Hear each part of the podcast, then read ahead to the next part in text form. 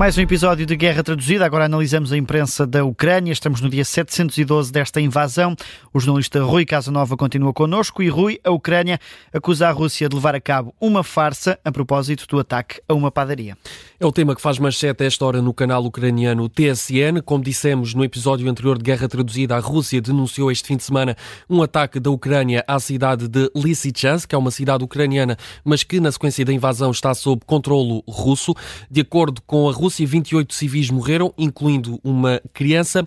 A Rússia fala num ato de terrorismo monstruoso por parte da Ucrânia, mas a imprensa da Ucrânia fala em farsa e mentira por parte das tropas russas. O canal TSN escreve um, ataque e morte de civis, entre aspas, dando a entender que tudo não passa de uma farsa. A imprensa ucraniana, desta feita o canal TSN, diz que a padaria em questão está intacta e que não há civis entre as vítimas mortais. Não são dados muito mais detalhes e não há há para já mais informações oficiais. Vamos naturalmente continuar atentos a esta troca de acusações bastante normal entre a imprensa estatal russa e a ucraniana.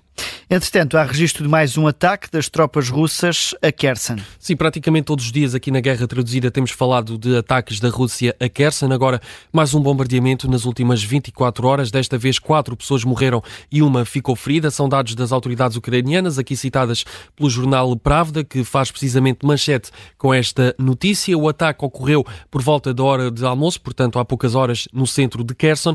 Para além das vítimas mortais, há também vários edifícios destruídos. E Rui, o presidente da Ucrânia admitiu que está a pensar substituir vários líderes estatais. É a primeira vez que Volodymyr Zelensky admite e confirma esta informação. Diz Zelensky que é necessário um reset, um novo começo. São declarações do presidente da Ucrânia à estação estatal italiana Rai News, uma entrevista publicada ontem à noite e que está em destaque hoje na imprensa ucraniana. O jornal online Kiev Independent cita esta entrevista.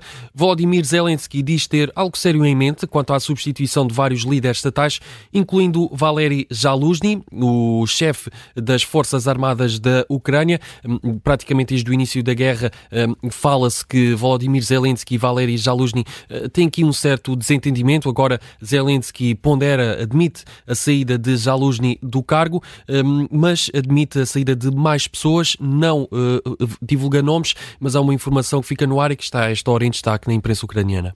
E Rui, a imprensa da Ucrânia dá também destaque à visita de dois ministros portugueses à cidade de Kiev. Como vimos no episódio anterior, a imprensa livre da Rússia dá destaque à visita de João Gomes Cravinho e João Costa à capital ucraniana. Como é habitual, a imprensa ucraniana também dá bastante destaque a estas visitas um, de membros do governo de países ocidentais à Ucrânia. O jornal RBK uh, uh, divulga esta informação, cita uma vez mais o Twitter de, um, do Ministério dos Negócios Estrangeiros de Portugal.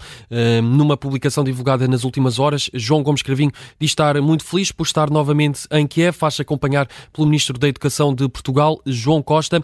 O jornal RBK Ucrânia recorda também a ajuda de Portugal a Kiev. Por exemplo, em março do ano passado, a Ucrânia recebeu tanques Leopard portugueses. Já em abril, Portugal anunciou o fornecimento de cinco veículos blindados de resgate e também o envio de médicos para a Ucrânia. São informações em destaque no jornal ucraniano RBK Ucrânia.